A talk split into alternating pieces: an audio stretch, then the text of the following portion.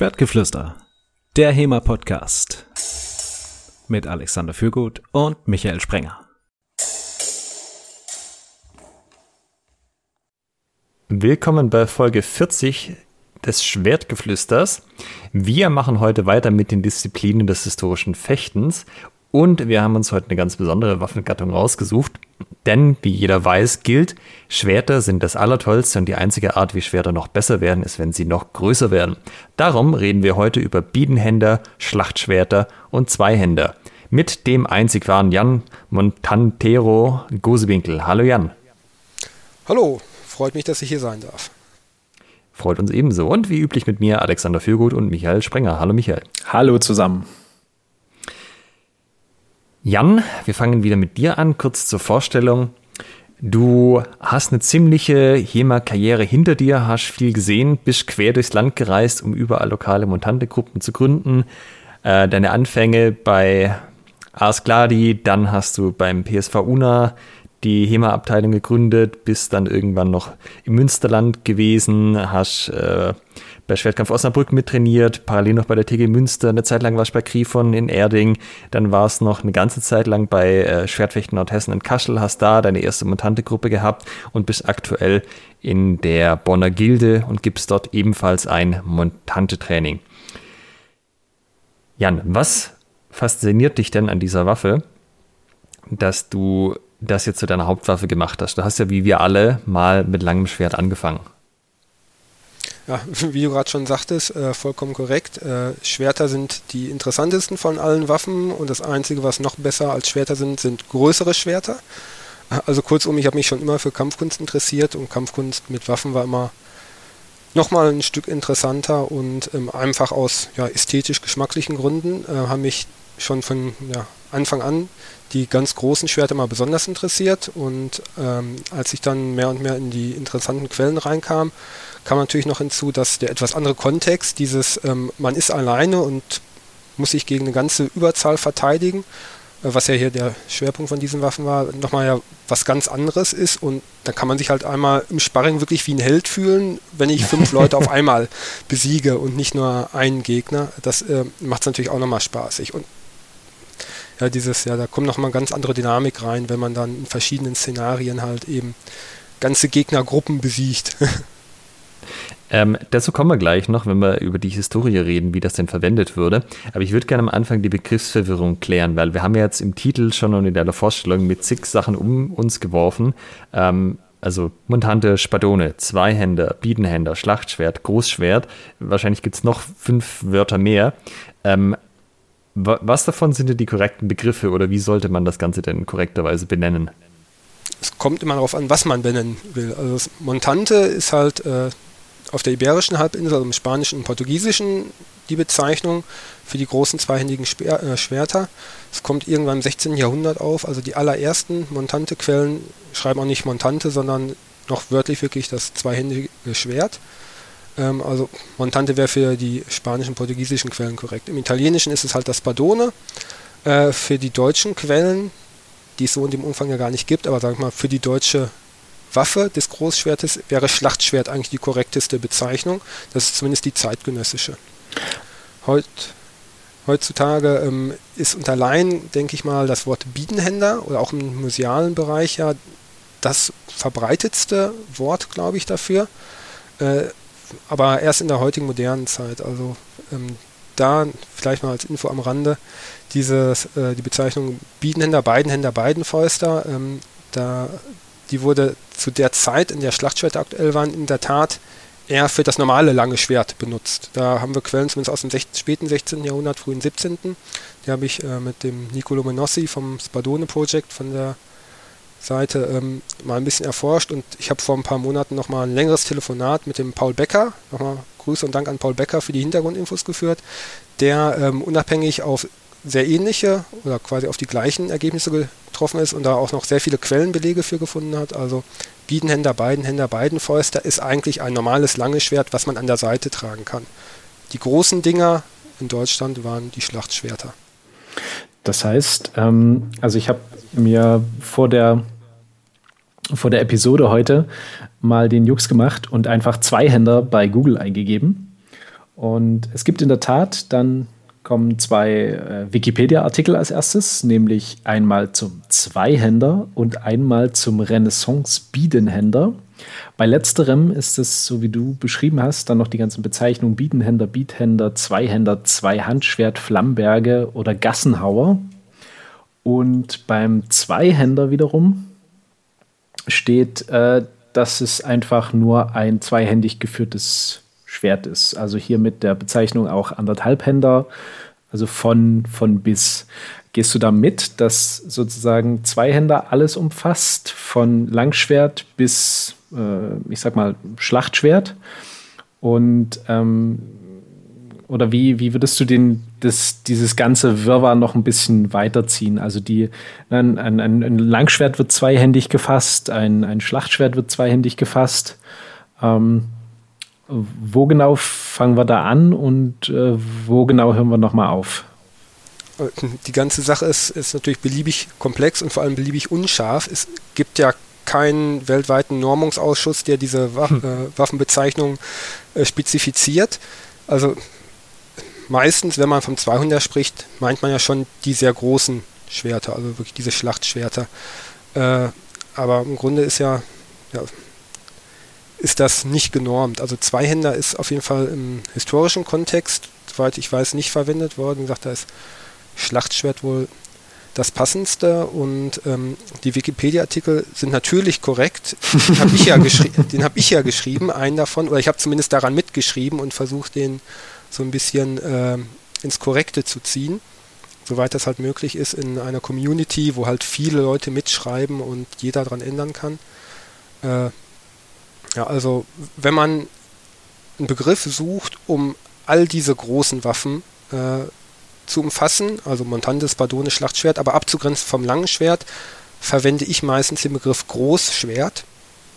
Aber das ist äh, auch kein in einer DIN EN ISO genormtes Wort. Also, wie gesagt, ähm, Missverständnisse sind da leider vorprogrammiert. Ähm, bei Schlachtschwert und Bietenhänder äh, denke ich mal, das sind vielleicht die welche von präzisesten den, Begriffe. Welche von den Begriffen, die du jetzt genannt hast, kommen in, in, tatsächlich in Quellen vor? Im Bereich der Fechtbücher äh, im Deutschen wird äh, Schlachtschwert in der Regel benutzt. Äh, auch in Sekundärquellen, hier äh, in, ähm, in, taktischen Beschreibungen in den Büchern von Fronsberger äh, wird auch Schlachtschwert benutzt. Ähm, und im Italienischen natürlich Spadone, Spadone a due mani in verschiedensten Schreibweisen, manchmal auch Spada a due mani und auf der Iberischen Halbinsel, ich hatte es vorhin schon angedeutet, eben Nontante. in den ganz frühen Quellen, so bis 1500 und die ersten Jahrzehnte danach, die eine Quelle von 1528 ähm, nutzt noch nicht das Wort Montante, obwohl die Techniken, die es beschreibt, schon so aussehen wie die spätere Montante-Technik, die man kennt. Es nutzt den Wort, auch mein Spanisch ist ja nicht so gut, Espada Duermanos oder wie es auf Spanisch heißt. Man verzeihe mein schlechtes Spanisch. das heißt, es hat sich keiner die Mühe gemacht, äh, so eine Oakshock-Klassifizierung da mal aufzustellen, um dem, mit dem Wirrwarr aufzuräumen. Nee, ne, bisher nicht. Äh, sowas in der Art hatten wir vor mit ähm, dem Nico Limonossi vom Spadone Project. Den, ähm, die Seite kann ich übrigens sehr empfehlen für die, die sie nicht kennen.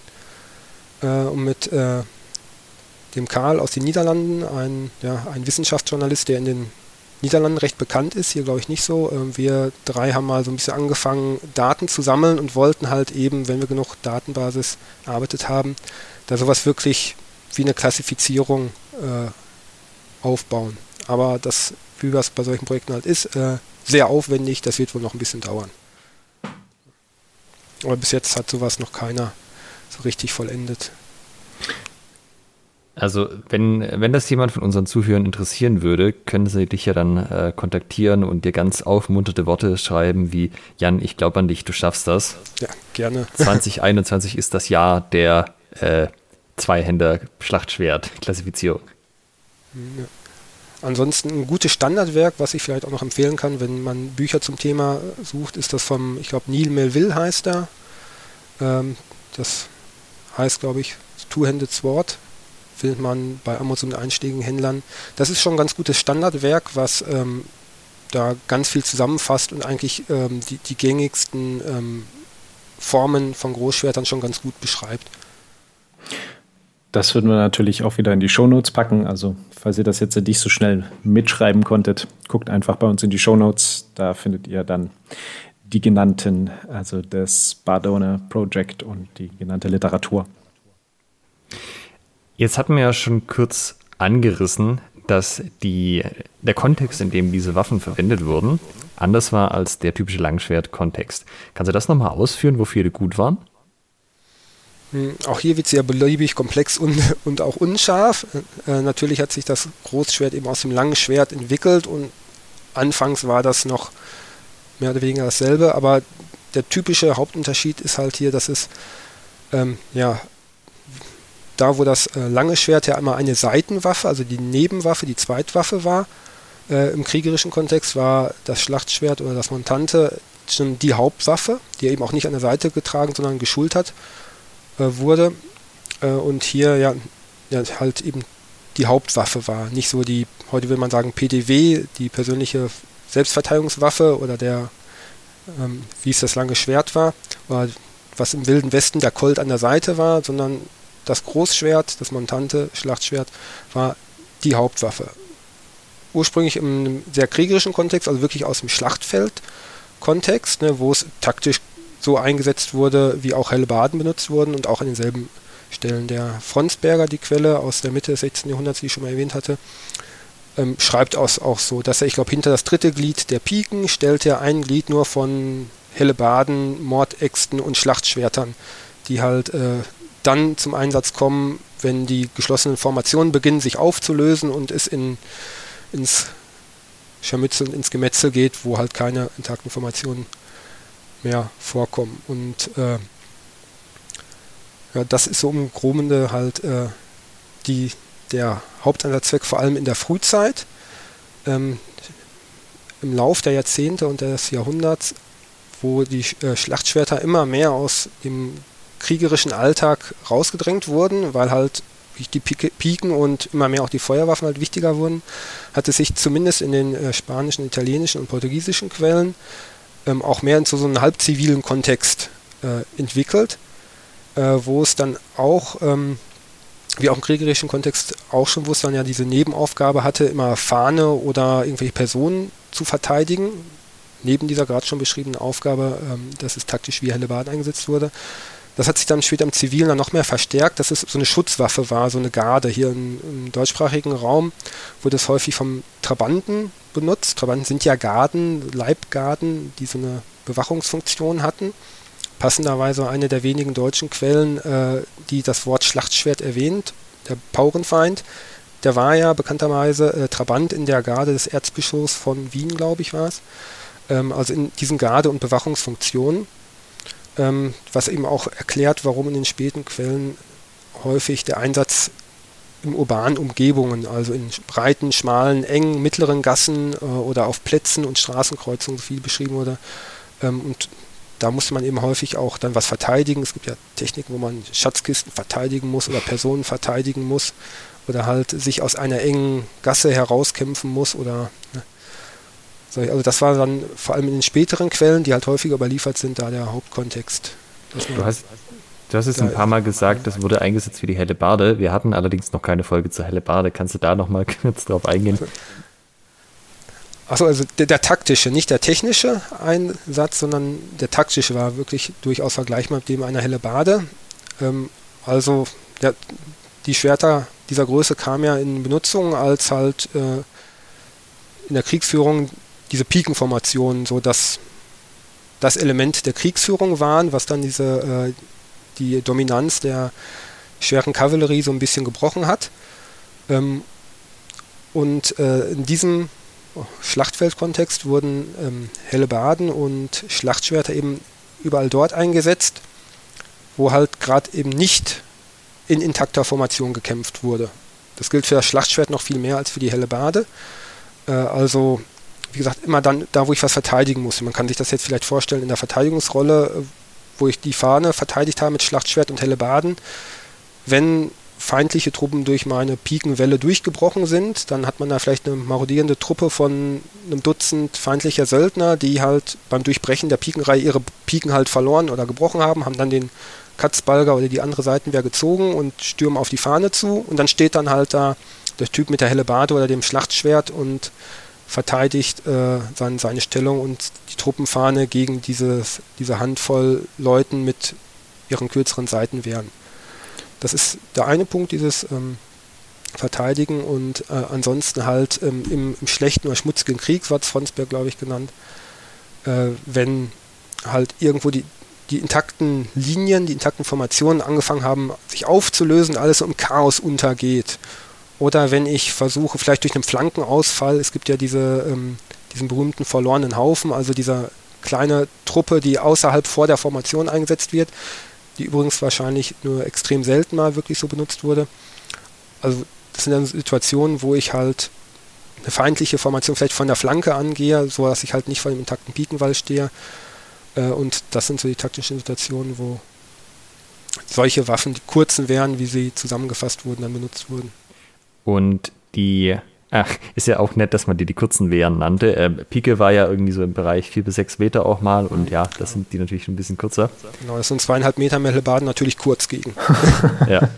Und die besagte schwere äh, Reiterei oder schwere Kavallerie, die du genannt hast, das wären ja dann eigentlich so, äh, sagen wir mal, die, das, was man als Bild vom Ritter im Kopf hat. Das heißt, jemand im Harnisch mhm, auf dem genau. Pferd ist damit ein bisschen obsolet geworden und die Leute mit in den Pikenformationen waren ja teils gerüstet, also Helme und Brustplatten zum Beispiel, aber halt nicht im Vollharnisch, wie man das sonst äh, auf dem Pferd gemacht hätte. Genau. Ähm, wurde das, ähm, das Schlachtschwert dann auch gegen gerüstete Gegner eingesetzt? Ähm, wenn einer da war mit Rüstung, hat man es sicherlich auch so benutzt, aber es war ähm, von der Auslegung her gegen nicht oder leicht gerüstete schon gedacht. Also das ist klar der Kontext. Äh, wenn man sich vor allem späte Schlachtschwerter mal anguckt, die haben ja eine sehr lange und breite, aber von der Materialstärke recht dünne Klinge, ne, sind ja auch zum Teil relativ wobblig auch. Ähm, das ist nichts, äh, was ich so designt habe mit der Intention, damit Rüstung äh, zu zerdeppern. Also das ganz klar ähm, eher leichte Rüstung. Jetzt gibt es ja auch diese, ähm, ich hatte es vorhin aus dem Wikipedia-Artikel zitiert, ähm, Großschwerter, die als Flamberge bezeichnet werden, weil sie quasi so eine geriffelte Klinge haben, die im, anscheinend einer Flamme ähm, ein bisschen ähnlich sieht. Ähm, da war erstmal die Frage, ist das der wahrscheinliche Grund, dass die Dinger so heißen? Und zweitens, was war der Einsatzzweck von diesen Waffen? Weißt du das? Da habe ich noch nicht ganz so viel nachgeschaut, weil es fechterisch nicht so interessant ist. Also was wohl bekannt ist, diese geflammte Klingenformen gab es halt schon früher mal, ne, waren aber mal selten und hauptsächlich hatten die wohl dekorativen Charakter. Ähm, und meine Vermutung ist, dass auch hier der dekorative Charakter wahrscheinlich überwiegt. Ähm, die tauchen ja dann in relevanten Mengen auch erst in einer recht späten Zeit aus, also gegen Ende des 16. Jahrhunderts erst, ähm, wo die äh, Schlachtschwerter ja schon so langsam anfangen, ähm, aus der praktischen Anwendung, zumindest im Krieg, herausgedrängt zu werden. Was auch wieder ein Indiz dafür ist, dass äh, man diese Flammen in die Klinge gefeilt hat, hauptsächlich damit sie schick aussehen. Ansonsten haben wir natürlich uns auch mal Gedanken gemacht. Ähm, es äh, gibt ein Phänomen, wenn man hier so, ich, ich glaube so als Rettungssanitäter, es gibt so Rettungsmesser, mit denen man eben auch äh, als Sanitäter oder Feuerwehrmann ähm, irgendwie mal Kleidung aufschneiden kann, besonders äh, gut damit man da irgendwie, dass ich die, die Wunde am Menschen halt besser versorgen kann. Und diese Klingen sind extra dafür gedacht, so zähe Kleidung auch durchschneiden zu können. Ja, und die sind halt eben auch geflammt äh, oder gewellt, gezahnt, irgendwas in der Richtung. Und wenn man sich mal anguckt, was hatten denn die typischen Opfer eines Flamberger so am Leibe? Ne? Wie gesagt, jetzt halt weniger so ein Vollharnisch, aber man hat ja vor Augen diese richtig stark gepluderten, äh, mehrlagigen locker fallenden, äh, dicken äh, Landsknechtsmoden mit diesen gepufften Ärmeln und Hosenbeinen. Äh, und so eine gewellte Klinge hat einfach eine relativ gute Schnittwirkung gegen dieses lose fallende, äh, mehrlagige Stoffwerk. Könnte ein Grund sein, ist aber jetzt auch eine reine Spekulation meinerseits. Vermutlich war der Hauptgrund einfach, dass es schick aussah. Der Begriff selber ist ja, glaube ich, auch recht modern, oder? Das ist kein historischer Begriff. Genau, also ich habe ihn noch in keiner historischen Quelle gefunden. Äh, deswegen, also aus fechterischer Sicht äh, macht das nicht viel Unterschied jetzt. Oder hat das nicht viel Relevanz. Ähm, wir sollten vielleicht auch kurz mal darauf eingehen. Wir hatten jetzt schon die zweieinhalb Meter für so ein ne, Schlachtschwert in den Raum geworfen. Helle Bade, zweieinhalb Meter war bei der Hellebade. Hellebade ja, genau. Ähm, wie groß die Dinger sind und wie schwer sie sind, weil ich erinnere mich da auch an so eine Geschichte, dass ich mal Leute auf dem Mittelaltermarkt besucht habe und hat mir einer auch ganz stolz seinen Zweihänder gezeigt und gemeint, das hat er bei irgendeinem Spezialtschechen machen lassen, bester Tscheche aller Zeiten. Das Ding war ich würde sagen 1,85 groß so ungefähr. Und ja, was wiegt das? Ja, 6 Kilo. Ah, das ist super leicht, das Ding, super leicht. 6 Kilo, ja, Spezial Tscheche, der ihm das hergestellt hat. Und es hat sich jetzt nicht so gut geführt, ich habe es dann auch mal geschwungen. Was ist denn tatsächlich realistisch für die Dinger? Äh, auch da hängt es wieder ein bisschen davon ab, welche Quelle benutze ich jetzt für mein Training und aus welcher Zeit. Wie es mit den meisten Sachen war, im Laufe der Zeit wurden die Sachen eher länger. Äh, aber für die Hochphase der Montantes Ballone Schlachtschwerter gilt eigentlich für alle Regionen, dass äh, der Anhaltswert war äh, ungefähr mannshoch. Ne, man kann jetzt äh, sich darüber streiten, wenn da steht mannshoch oder in vielen Quellen steht drin so groß wie ein durchschnittlicher Mann. In manchen Quellen steht drin, dass die Typen, die Montante trainieren sollten, nur die besonders großen, kräftigen sein soll. Kann man jetzt sagen, okay, Durchschnittsmann hier in, in unseren Breiten ist 1,80 dann sollte der Durchschnittsschlachtschwertkämpfer vielleicht 1,85 groß sein. Ja, aber so ungefähr mannshoch äh, oder ein bisschen kleiner ist ein guter Anhaltswert. Äh, aus früheren Quellen, hier Marosso 1536, äh, der schreibt es nicht explizit, aber er hat einige Abbildungen, wo man das sehr gut sehen kann, wo ein, ein Fechter das Schwert neben sich aufrecht auf dem Boden aufgestellt hat. Da gehen die so einem bis zum Kinn.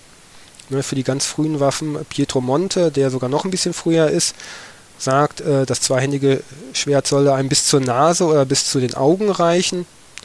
Ne, das sind so die, die Anhaltswerte. Also ich persönlich komme auch also mit diesem Anhaltswert irgendwo, Knauf sollte auf Gesichthöhe stehen, ganz gut klar. Und gewichtsmäßig?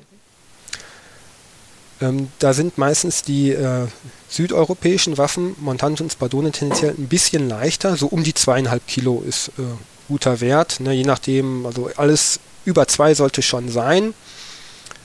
Über drei wird es äh, äh, bei den historischen Originalen eher selten und im Training auch dann langsam schwierig. Die äh, deutschen typischen Biedenhänder und Schlachtschwerter, vor allem die späten, waren relativ breit, massiv gebaut und verschnörkelter. Die waren meistens ein bisschen schwerer. Da würde ich sagen, so um die drei ist da ein typischer Wert. Und bei denen, die eindeutig dekorativen Charakter haben, ist es natürlich nach oben offen. Es gibt also auch diese 4, 5, 6 Kilo Waffen. Äh, da denke ich immer, das waren dann eher die Vortragewaffen. Das wäre die nächste Frage gewesen, weil gerade in Museen gibt es ja sehr viele erhaltene Schlachtschwerter noch. Und ähm, wenn man den geschulten Himmelblick hat, sieht man bei ein paar auch sehr deutlich, dass das reine Dekowaffen sind, weil halt das alles riesig groß und riesig schwer ist. Äh, leider stehen da meistens kein Gewicht dabei, ganz scheußlich. Ähm, Woher kommt denn das, dass wir so super viele Dekowaffen haben? Ich meine, wann kam das irgendwann in Mode, dass man die für alles einfach nur vor sich hergetragen hat? Oder woher kommt denn dieser Trend? Zum Teil ja. ähm, muss man sagen, diese super verschnörkelten Biedenhänder, wenn man im Museum mal die Gelegenheit hätte, die mal in die Hand zu nehmen, ähm, wenn die so um die 3,2, 3,5 Kilo wiegen, dann sind die durchaus praktikabel. Und da möchte ich nicht ausschließen, dass die auch einen äh, ja, praktischen Einsatzzweck hatten. Ähm, warum gerade diese Waffen äh, erhalten sind, das sind ja diese mit diesen typischen ähm, nach vorne gebogenen krummen Parierdornen hier in Deutschland und mit diesen eingeschnörkelten, äh, eingerollten, schneckenartigen Parierstangen. Ja, wo, man, das, wo man denkt, da ist irgendwie so ein, äh, so ein, so ein geschweißter Zaun dran verloren gegangen oder so, ja, so ein geschmiedeter. Genau, was, was so ein bisschen wie so gusseiserne oder schmiedeeiserne Gartentürchen aussieht. Ne? Genau, daher genau, kommt der englische Begriff Fencing. Ah, ja. genau. Das wird sein. Ähm, die sind zum großen Teil durchaus doch noch praktikabel. Ne? Muss man halt mal dann sich das Exemplar im Einzelnen angucken. Die, die halt zu so 3, noch was Kilo wiegen, denke ich mal, die sind dann schon praktikabel, aber die bei 5, 6 Kilo dann irgendwann nicht mehr. Ähm, die sind äh, in sehr großen Mengen erhalten geblieben, weil das in der Regel war, äh, Waffen waren, die für Zeughäuser zum Einlagern gekauft wurden. Ne, da, das ist auch ein Thema, wo ich zum einen schon länger dran forsche und auch ähm, als ich vor ein paar Wochen oder Monaten mit dem Paul Becker nochmal telefoniert habe, danke an Paul für das lange Telefonat, der auch äh, an ähnlichen Themen geforscht hat. Der hat da nochmal einiges an Quellen rausgefunden, was das äh, nochmal ein bisschen verfeinerte und im großen Teil auch bestätigte. Ähm, es hat sich damals halt eben gesagt, die, die Wehrordnung geändert und ähm, während die früheren Bienenhändler, die noch deutlich schlichter waren, halt eben äh, quasi dem Söldner, also das damals waren ja hier zumindest in Deutschland, äh, die Leute, die so ein Schlachtschwert benutzt haben, das waren Söldner. Äh, andere Leute haben so ein Ding eigentlich nicht benutzt. Äh, die haben halt ihre eigene Waffe gekauft und damit ihren Lebensunterhalt als äh, hier Freelancer verdient äh, und das war halt ein Gebrauchsgegenstand. Ne? Und meistens, wenn man dann irgendwie nach ein paar Jahren den äh, Söldnerjob an den Nagel gehängt hat, das kann ich auch nicht machen, bis ich 70 bin, ne? dann, keine Ahnung, hat man nach zwei Wochen seinen Sold versoffen und dann muss ich wahrscheinlich meinen Bienenhändler versetzen, damit ich nur was zu essen kaufen kann, keine Ahnung. Also von denen sind ja ganz, ganz wenige erhalten geblieben. Ne? Die, sahen ja auch, die sahen ja typisch äh, noch ganz anders aus, die hatten ja nicht diese Parierdorn. Aber die, die halt eben in Massen erhalten sind, mit diesen typischen krummen Parierdornen, diesen schnörkeligen Parierstangen, äh, sind halt die, die ab der zweiten Hälfte des 16. Jahrhunderts eben in Massen von den Obrigkeiten gekauft wurden, sie äh, für den Kriegsfall ins Zeughaus gepackt wurden äh, und dort eben schön gepflegt wurden. Und die Waffen haben natürlich eine viel, viel größere Wahrscheinlichkeit, äh, in einem gut gepflegten Zustand erhalten zu bleiben. Ja, man kann ja über die Zeughauslisten wunderbar nachverfolgen. Dieselben 35 Biedenhändler oder auch mehrere hundert Biedenhändler äh, die man um 1580 in den Listen hat, hat man auch noch 1835 in den Listen wiedergefunden. Dann irgendwann hat man gesagt, die, das Scheißteil brauchen wir gar nicht mehr, dann verschrotten wir die. Oder man hat sie dann irgendwann in ein Museum verkauft. Ne? Jetzt steigen wir ja schon so langsam in das eigentliche, äh, das eigentliche Fechten ein und du hast auch schon ein paar Quellen genannt oder erwähnt. Was waren denn Quellen? Was sind so die, die frühesten Quellen, die du kennst, ähm, in der das Fechten mit dem Schlachtschwert Spadone Montante beschrieben ist? Und welche, welche nutzt du? Und vielleicht, was ist deine Lieblingsquelle? Äh, ja. Ich glaube, ich wiederhole mich. Schon wieder gab es hier einen fließenden Übergang. Ne? Also ähm, manche tendieren ja zu, sogar Filippo di Vadi von 1480 rum ist er ja, ähm, schon so in die Richtung zu schicken, weil er beschreibt, dass äh, das Schwert einem bis unter die Achsel gehen soll, was ja schon relativ lang ist. Ähm, aber für mich, das möchte ich jetzt mal ähm, aus dem aus der Definition eines Großschwertes noch ausklammern. Es wird für mich dann anfangen um 1509 mit Pietro Monte. Äh, sehr interessante Persönlichkeit, sehr interessante Quelle. Ähm, vermutlich war er ja Spanier, der in Italien lebte. Gesichert ist das nicht, aber es, es sieht danach aus. Ähm, und der beschreibt halt eben eindeutig, dass die Waffe einem bis zur Nase oder zum Auge reichen sollte. Dafür ist das für mich eindeutig halt ein Großschwert. Ähm, beschreibt allerdings wenig konkrete Fechttechniken und die Techniken, die er beschreibt, auch, ähm, das sind halt Zweikampftechniken, noch nicht dieser Fokus auf ähm, Kampf gegen mehrere. Das ist somit vielleicht das die früheste Quelle. Paurenfeind, wie gesagt, 1516 hat ja dann auch nochmal das Schlachtschwert erwähnt, aber auch nur im Vorwort eigentlich. Die erste richtige, oder die erste richtige Quelle, wo ich sagen kann, hey, wenn ich Montante trainieren will, dann sollte ich mir in die Quelle reinschauen. Das wäre Louis Barbaran von 1528. Das war ein spanischer Notar, der auf irgendwelchen Gerichtsakten äh, die er mal hatte, die Rückseite genutzt hatte, um da seine Fechttraining-Notizen anscheinend niederzuschreiben. Der hat neun Regeln aufgeschrieben, äh, die für den Einsteiger des, ins heutige Training auch super geeignet sind, denn die fangen wirklich bei Adam und Eva an. Regel 1 ist einfach, ich mache den Unterhau rechts und den Unterhau links. Regel 2 ist, ich mache den Oberhau rechts und den Oberhau links. So ungefähr. Das wird dann zunehmend komplexer, baut aufeinander auf. Der nächste Block äh, verwendet das aus dem ersten Block wieder und erweitert ist durch neue Schrittarbeit und so. Also das äh, ist deswegen auch gleich, wo die Frage nach meinen Lieblingsquellen gab, kam äh, eine meiner Lieblingsquellen ähm, vor allem für den Einstieg. Ja, und dann auch noch eine der etwas älteren, 1599, äh, Louis Gedinho, ist für mich die wichtigste Quelle zu Montante, weil es die ausführlichste ist. Äh, keine andere beschreibt Fußarbeit oder die Haltung oder die Details, wie die ähm, Techniken gemacht werden, so, äh, ja, so detailliert wie, äh, wie Gudinio und er bettet es auch in ein gesamtes System ein. Ne? Also das, das Fechtbuch von Gudinio, Arte de, de Escrima, ist, so wie man es aus den anderen Fechtbüchern auch kennt, eben aufgebaut, dass es verschiedene Waffengattungen abdeckt und ähm, da ist das Montante eben in den Kontext des Gesamtsystems, des Gesamtkampfkunstsystems eingebettet. Ähm, habe ich das jetzt überhört oder hast du Figuero nicht erwähnt?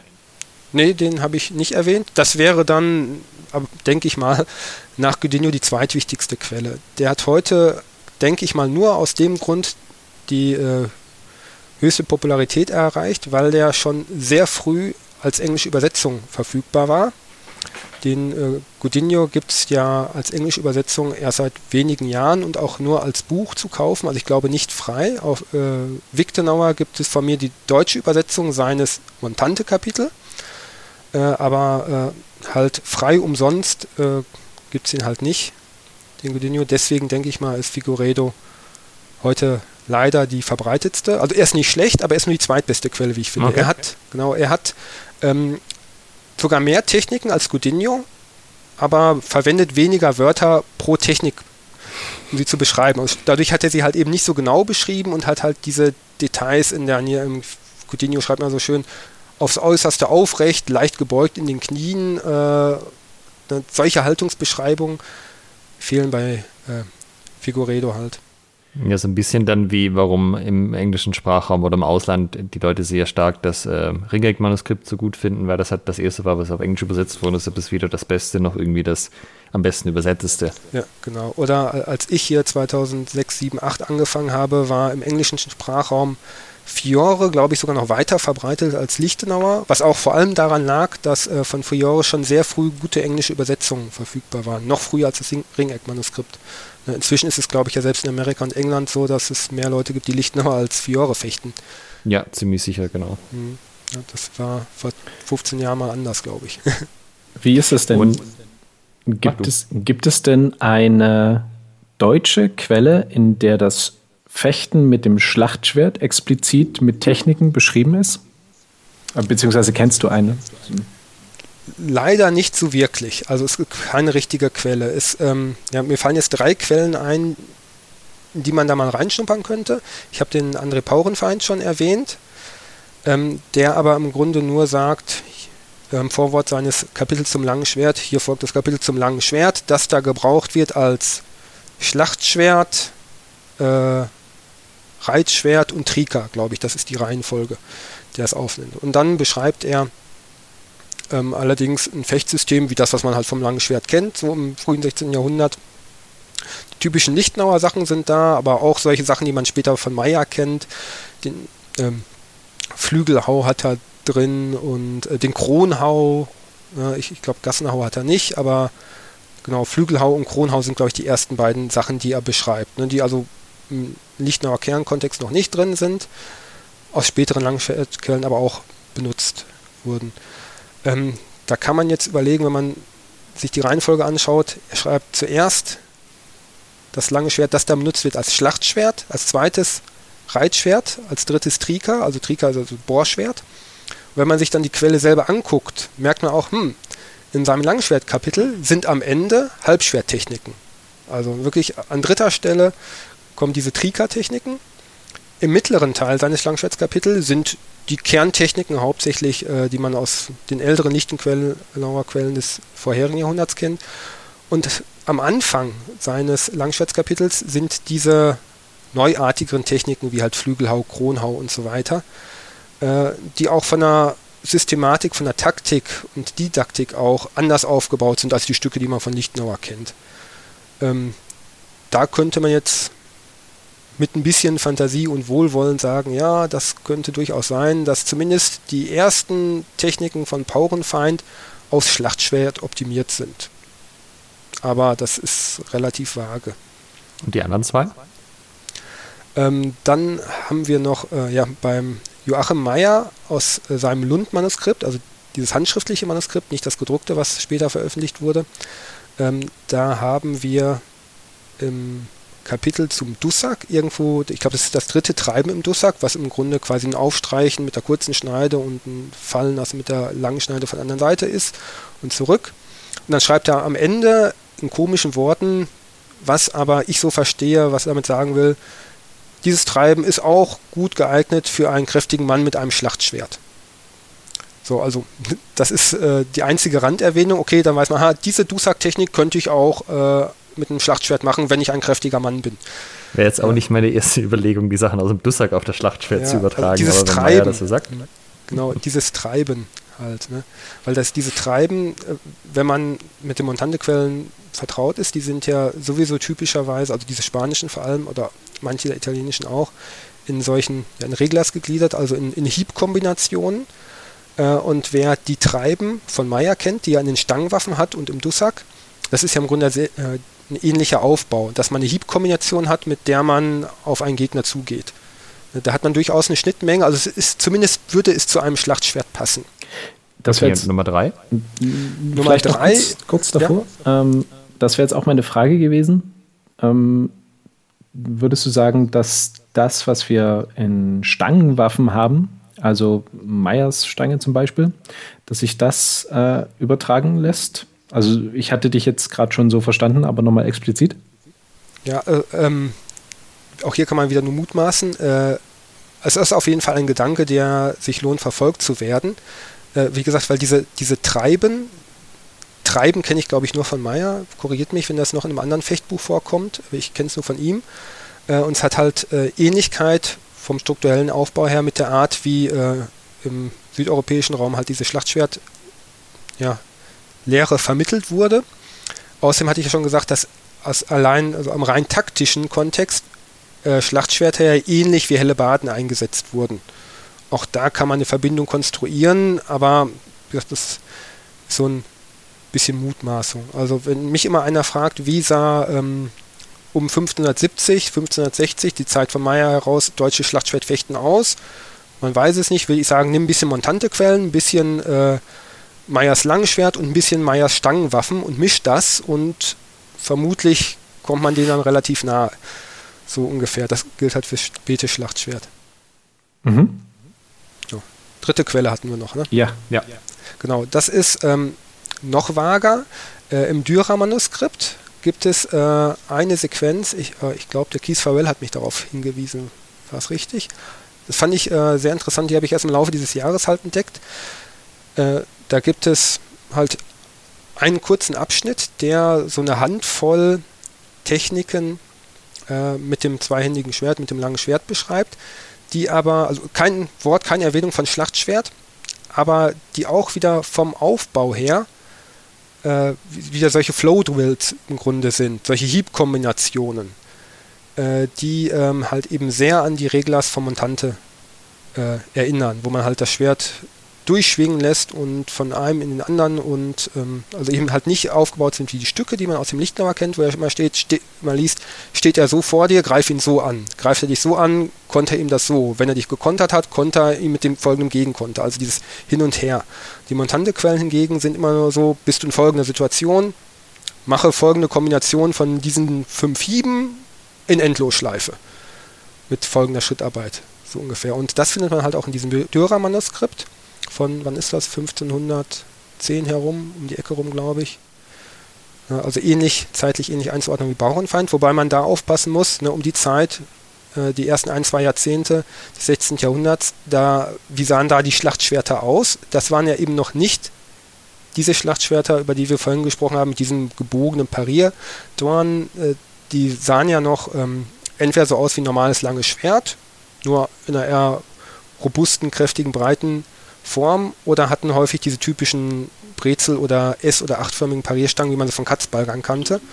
Und waren zum Teil auch nur so groß ungefähr wie ein normales langes Schwert. Also bei diesen frühen Quellen darf man noch nicht so ein 1,80 äh, Schlachtschwert vor Augen haben, sondern äh, die können durchaus mal nur 1,30 Meter kurz gewesen sein. Also das ist jetzt ja auf jeden Fall nicht so besonders ergiebig, wenn man da mhm. äh, schon in den, den Dussack-Teil von Meyer schauen muss, dass er ja. da in einem Wort mal erwähnt. Ähm, ja, das ist was, sehr vage. Was ist denn mit dem Goliath? Also das Goliath-Fechtbuch hat ja die äh, Langschwert-Sachen drin von Lichtenauer, auch zum Großteil 1 zu 1, aber die äh, Zeichnungen dazu zeigen recht große Schwerter. Also die sind schon von der Länge, von der gezeichneten Länge im Vergleich zu den Figuren, würde ich sagen, Schlachtschwertmaße, aber das ist trotzdem kein Schlachtschwertfechten, sondern das Lichtenauer Fechten. Weißt du da irgendwas drüber, wie das zustande kommt? Ja, ich äh, denke auch nicht, dass das ein explizites Schlachtschwertbuch ist. Ähm, wenn das wirklich Schlachtschwerter sein sollten, die der Künstler versucht hat, in diesem Buch zu schreiben, dann hätte ich jetzt erwartet, dass die ein Detail aufweisen, was Schlachtschwertdarstellungen von Söldnern in dieser Zeit fast immer haben, und das ist dieses Leder an der Fehlschärfe. Das haben, glaube ich, die Goliath-Bücher nicht. Mhm. Andererseits, Goliath ist ja auch kurz nach 1500 geschrieben worden. Das passt eigentlich ganz gut in diese Zeit. Äh, so um 1500 war ja so die Phase, wo sich das Schlachtschwert entwickelt, also die Übergangsphase. Und da gibt es halt im großen Graubereich, wo man noch sagen kann, ist das noch ein langes Schwert, ist das schon ein Schlachtschwert? Und da passt das Goliath eigentlich genau rein. Also das, man kann durchaus sagen, das ist vielleicht so, so eine Übergangsphase, wo ne, halt hier einer den Text von Peter vom Danzig äh, vom 44er 8 quasi abgeschrieben hat, mehr oder weniger. Äh, und der Zeit geschuldet waren damals die Schwerter allgemein ja schon etwas größer, als sie äh, halt 50, 60 Jahre vorher waren.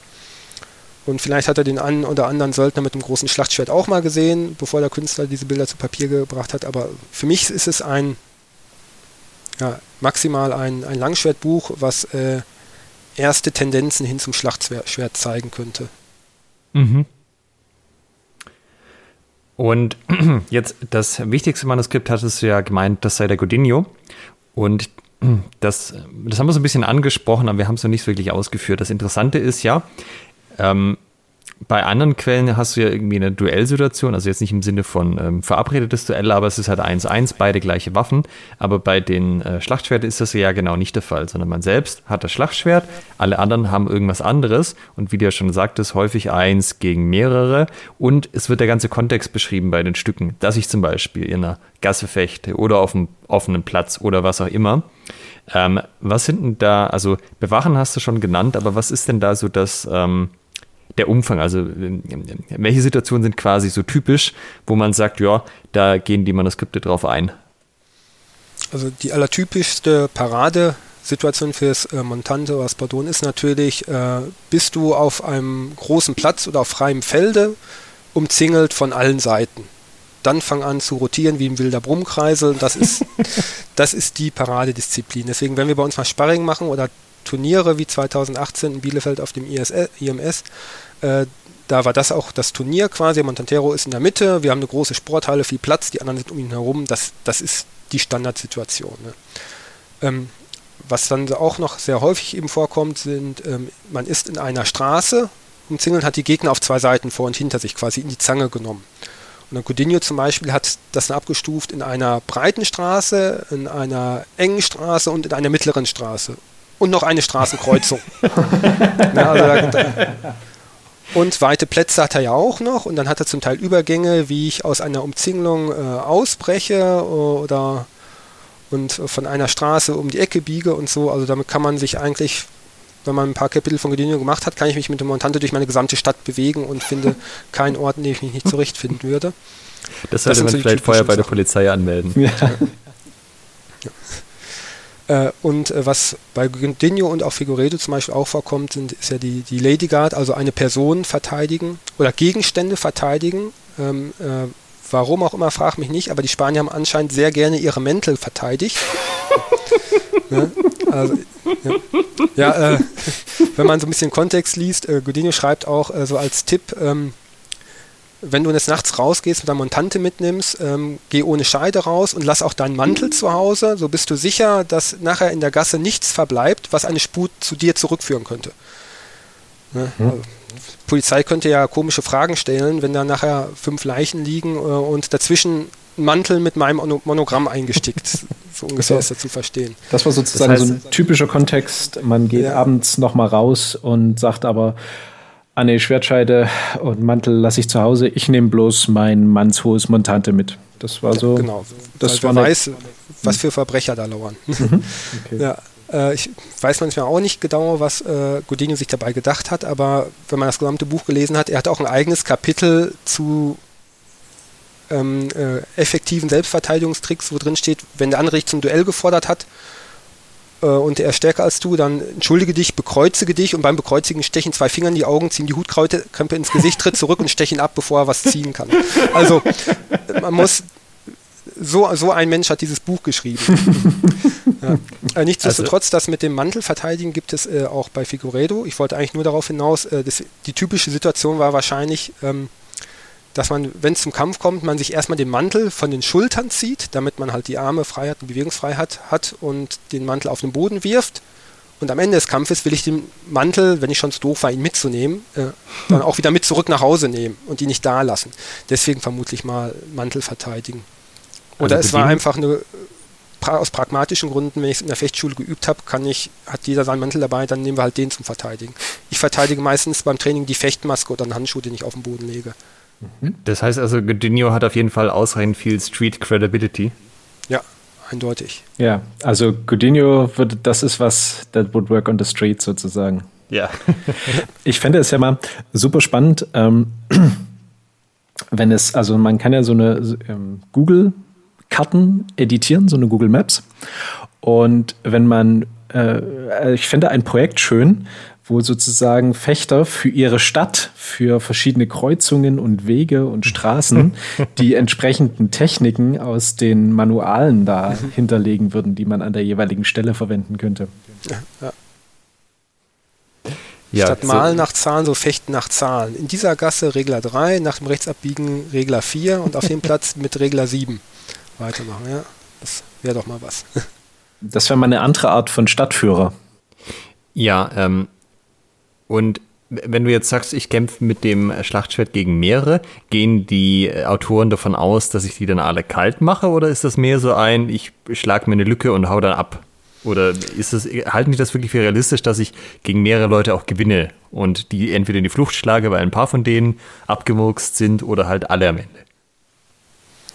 Das beschreiben die Autoren nicht so genau. Ne, allgemein wird ja eh nicht beschrieben, was die äh, Gegner an Reaktionen so zeigen. Ne? Aber wenn ich ein Schlachtschwert habe, interessiert mich das ja auch nicht, was die Gegner machen. Ob die jetzt ihr Rapier dazwischen halten oder nicht, da fege ich ja durch. So ungefähr ist, ist, ist es nur wichtig, wo stehen die Gegner und wo müssen meine Hiebe hingehen. Zwischendurch gucke ich mal, ob noch jemand steht. so ungefähr. Ähm, also von der Erfahrung und so ein bisschen aus dem Kontext abgeleitet äh, ist unserer Sicht halt so, dass Hauptaugenmerk im Kampf erstmal war, die Gegner auf Abstand zu halten. Weil die Gegner sind halt in der Überzahl, das ist schon ein großer Bonus für die. Wenn ich mein Leben verteidigen will, ähm, ist das so schon schwierig genug. Ich habe halt nur den Vorteil der größeren Reichweite und der größeren Masse meiner Waffe. Deswegen muss ich erstmal gucken, dass ich diese Gegnerhorde auf Abstand halte. Sobald mir irgendeiner dann mal zu nahe kommt, sodass er in meine Reichweite eintritt, nehme ich das natürlich mit und versuche ihm auch einen Treffer zu setzen. Äh, das funktioniert in der Regel ganz gut. Äh, also im Sparring bis so vier, fünf Leute, äh, wenn deren Waffen nicht zu lang sind, ne, dass man wirklich einen relevanten Reichweitenvorteil auch noch hat mit dem Montante, sind die Chancen zu überleben wirklich gar nicht schlecht. An einigen Stellen beschreibt äh, Godinho zumindest äh, auch speziell Techniken, um aus einer Umzingelung rauszubrechen. Regler 10 hat er die, diesen Sprung, ne, wo man mit einem Schrei und einer Sprungdrehung durch die Umzingelung ausbrechen soll und dann steht man ja außerhalb, ne, da hast du die Gegner also noch auf einer Seite und dann schreibt er dann, kannst du entweder mit Regler Nummer 9 weitermachen, die beschrieben hat, wie du Gegner, Horden äh, großer Größe, die aber nur auf einer Seite von dir stehen, bekämpfst. Oder, das schreibt er nicht wörtlich, man kann halt wegrennen. Und der Schrei ist wichtig an der Stelle? Ja, genau wichtig. Ja, ähm, bei Montante ist ja Psychologie und die Gegner äh, beeindrucken und einzuschüchtern das A und O. Ich rede immer vom Türsteher-Effekt. Ne? Ähm, Türsteher müssen vor allem groß und kräftig und breit sein, böse aussehen, äh, sodass die Leute sich gar nicht erst rantrauen. Äh, und ähm, einige Autoren der äh, Montante und Spadone-Bücher haben ja auch geschrieben, ähm, dass äh, Montanto oder Spadone gibt auf allen den Leuten, die groß und kräftig von der Statur anzuschauen sind und die ein furchtloses Herz haben. Und die Grassi schreibt auch sinngemäß sowas, dass ähm, das Montante sehr schnell bewegt wird und wenn man es gut kann, sieht es sehr schön aus und dieses schön das sieht sehr beeindruckend aus, sind, glaube ich, die Wörter, die er wählt. Und dieses beeindruckend Aussehen ist kein Selbstzweck, sondern es soll die Gegner so beeindrucken, dass sie in die Lücken, die ich ihnen biete, immer dann, wenn meine Waffe an ihnen vorbeistreicht, dass sie sich nicht trauen, dann einzutreten. Ja, also beeindrucken und einschüchtern äh, ist da großer Teil des Konzeptes. Das heißt also auch so großer Bart, paar Narben im Gesicht kommt immer gut. Genau. Und schreien halt, ne, wie schon gesagt. Aufrechte Statur, groß machen. Ja. Wie ist also das? der Kampfschrei der Kiai ist ja in der HEMA-Szene überhaupt nicht im Mode, also zumindest nicht in, in der breiten Masse. Aber das wäre jetzt genau das, wo man, wenn man das zum Beispiel im Karate oder Kendo jahrelang geübt hat, könnte man das endlich mal anwenden. Ach, darf man auch so anwenden. äh, ja. Beschreiben tut Godinius, glaube ich, wirklich nur an dieser einen Stelle bei Regler 10, wo er äh, halt ausbricht aus der Menge. Du hast jetzt gerade beschrieben, dass das Beeindrucken dazu dient, dass die Gegner sich, wenn quasi eine Lücke aufgemacht wird, nicht trauen, da hineinzugehen. Gibt es denn Quellen, die quasi den Konter zum Montante beschreiben? Also wie fechte ich gegen einen Montantero? Ja, auch da haben wir wieder die Grassi, also das kein Montante, sondern das Italiener ist, 1570 hat er sein Buch geschrieben, äh, Spadone. Äh, und äh, der beschreibt eben auch, äh, was man machen soll. Also er beschreibt ihm genau das. Äh, entweder, wenn ich mit einem Rapier oder einer anderen Waffe äh, einem Spadon gegenüberstehe, soll ich eben entweder warten, bis die Waffe an mir vorbeigeschwungen ist und dann in die Lücke eintreten. Oder der zweite Punkt, den ich nutzen kann, ist, während er quasi zum Streich aufzieht, also ausholt, soll ich vorspringen und die Waffe nah am Kreuz fangen, blockieren, da wo sie halt wenig Moment hat ihn dann mit einer Hand weiterhin die Waffe kontrollieren, mit der anderen Hand, Linkhand Dolch oder auch mit der Rapier, was ich halt gerade in der freien Hand habe, ihn damit halt treffen. Das sind so die beiden Sachen. Und das, das ist ein bisschen auch das, was man gegen Stangenwaffen auch machen würde. Äh, wenn, wenn, die, ja. wenn sich die gefährliche Ecke von einem wegbewegt, dann den Moment genau. nutzen und wie von der Tarantel gestochen auf den Kerl zu rennen. Genau, also entweder vor oder nachdem das gefährliche Ende an mir vorbeischwingt, rein. Und das, das ist doch auch so ein Grunddings, oder? Also sowohl bei Figueroa als auch bei Godinho, dass das Schwert wirklich die ganze Zeit auch in Bewegung bleibt. Man hält nie an, genau. das ist immer konstant in, im, äh, im Motor. Ja, exakt. Also vor allem halt, wenn ich Gegner auf mehreren Seiten habe und solange die Gegner so nah sind, dass sie mir halt gefährlich werden können, äh, bleibe ich in Bewegung, ändere ständig meine Position und lasse das Schwert kreisen, dass das Schwert quasi so einen Schutzschirm um mich bildet, um die Gegner halt wirklich auf Abstand zu halten. Also so ein typischer Anfängerfehler, vor allem wenn man irgendwie mal zehn Jahre Duellfechten gemacht hat, da hat man meistens Duell, man fokussiert sich auf seinen Gegner, kriegt den Tunnelblick und konzentriert sich auf den äh, und bindet vielleicht mit dem, äh, vergisst dann aber, dass hinter mir noch sieben Leute stehen, die mir die ganze Zeit in den Rücken pieksen. Deswegen muss ich das Ding ständig kreisen lassen. Also belauern oder so ist da eindeutig die falsche Taktik äh, und äh, ganz wichtig eben auch nicht nur auf einen Gegner konzentrieren, weil der mir vielleicht gerade in die Reichweite eingetreten ist, sondern äh, immer die Fläche äh, im Kopf behalten, im Auge behalten. Ist es denn so, dass das, ähm, das Großschwerter eher defensive Waffen waren oder sind in den Quellen auch Aktionen beschrieben, wo du aktiv zum Gegner hingehst? Weil alles, was du jetzt beschrieben hast, das klingt für mich so, ja, du stehst halt da, schwingst das Schwert und ähm, verhinderst damit, dass dir irgendjemand auf den Sack geht. Und ähm, ist dann aber auch beschrieben, wie du quasi zum Gegner hin arbeitest, um die Anzahl an Gegnern zu dezimieren, die dir äh, da auf den Sack gehen? Oder ja. ist es nicht so? Ja, durchaus. Also ähm, man darf jetzt nicht das falsche Bild äh, vor Augen haben, dass wenn ich umzingelt bin, dass ich defensiv reaktiv vorgehe. Äh, Im Gegenteil, ich muss, wenn ich schon eine Unterzahl bin, die Initiative ergreifen. Ne, Lichtenauer hätte seine helle Freude. Ähm, und ähm, ich muss ja die Initiative an mich reißen und das Spiel bestimmen. Ähm, das geht natürlich noch ein bisschen besser, wenn ich ähm, Situationen wie Regler 9 habe oder ähm, Regler 4 und 5, wo ich Gegner nur auf einer Seite habe. Ähm, da haben wir wieder Verbindung zum äh, Joachim Meyers Treiben, da treibt er wirklich in diesen Technik immer die Gegner aktiv vor sich her. Also es ist nicht so, dass er zurückweichend kämpft, sondern das kommt auch später nochmal, äh, dass äh, Zurückweichen eigentlich nicht die richtige Option ist im Montante-Fechten. Äh, da geht er wirklich aktiv vor und treibt diese Gegnergruppe vor sich her. Ja, und jeder, der nicht schnell genug zurücktritt vor mir, der kriegt halt einen Treffer ab. Geht man eigentlich davon aus, dass man selber irgendwie noch Rüstung anhat? Weil gerade so der Kontext ähm, in den, den Pikenhaufen ist ja schon so, dass man auch mal so einen Brustpanzer anhaut und einen Helm auf zum Beispiel, was es ja für Gegner noch schwerer macht, einen irgendwie zu erwischen. Oder ist das äh, dann bei den späteren Quellen, wo man im urbanen Umfeld unterwegs ist, schon nicht mehr das Thema? Das hast du schon ganz richtig angesprochen. Also zum einen steht es in den Quellen nicht explizit drin, wenn du einen Montante anhast, lass den Mantel zu Hause, setz aber den Helm auf, sowas steht da nicht. ähm, man kann halt nur davon ausgehen, mutmaßen, wenn da steht, ähm, geht es nachts, wenn du bis nachts rausgehst oder wenn du eine Dame verteidigen willst, das ist wahrscheinlich keine Situation, wo ich zufällig einen Halbharnisch anhabe.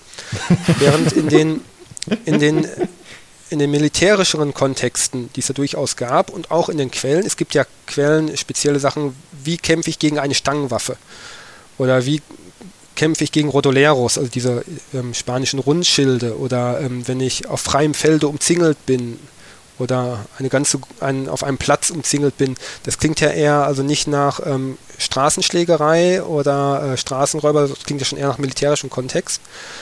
Ähm, wenn man sich die Reglers anschaut ähm, und dann guckt, was haben damals die Leute so getragen, das sieht man auf, auf Dutzenden, Hunderten von äh, bildlichen Darstellungen aus der Zeit, dann haben die häufig halt sowas wie, wie so ein, so ein, Dreif, äh, so ein Trabharnisch oder sowas an, also wo halt ähm, der Torso und die Beine bis zum Knien mitgepanzert sind und dann Helm, vielleicht noch Handschuhe, also so Teilrüstungen. Ja, also es ist auch so, wenn man sich das so von anderen Waffen wie im Schwert vorstellt, klingt das immer so, ja, dann schwingt er halt sein Schwert, Miederwurst, dann bin ich halt an und gehe dann rein. Aber dass das ja auch auf dem äh, Gathering schon sehr eindrucksvoll gegen eine sehr große Menge von Leuten äh, demonstriert. Und das ist auch das, was die Leute probieren. Ja, da hast du die Langschwertfechter, die versuchen mit dem Schwert dann irgendwie anzubinden. Und das macht halt immer Klonks, Klonks, Klonks. Und es gibt halt keine Bindung, weil halt den, das Montante so viel Schwung hat, dass du es nicht zum Stoppen kriegst. Und wenn sich da jetzt jemand reinwirft, dann hält zumindest mit stumpfen Waffen das Montante an. Jemand schreit laut Aua und dann ist der Montantero sozusagen offen und kann abgestochen werden. Aber ähm, während sich das mit Nylonwaffen dann die Leute tatsächlich auch mal trauen und sich sozusagen sagen, ja, jetzt probiere ich das halt. Also als du das mit dem Stahlding gemacht hast, da wollte keiner rein. Ja. Genau, äh, das äh, stellen wir auch mal wieder fest. Äh, klar, äh, wenn man Überzahl ist, kriegt man Montantero ähm, schon besiegt. Aber in 90 Prozent, wenn nicht 99 Prozent aller Fälle, ist der, der als erstes reingeht, äh, der sichert zwar den Sieg für die Umsingelgruppe, aber ähm, er ist selber tot. Meistens. Take one for the team. Ja, ja.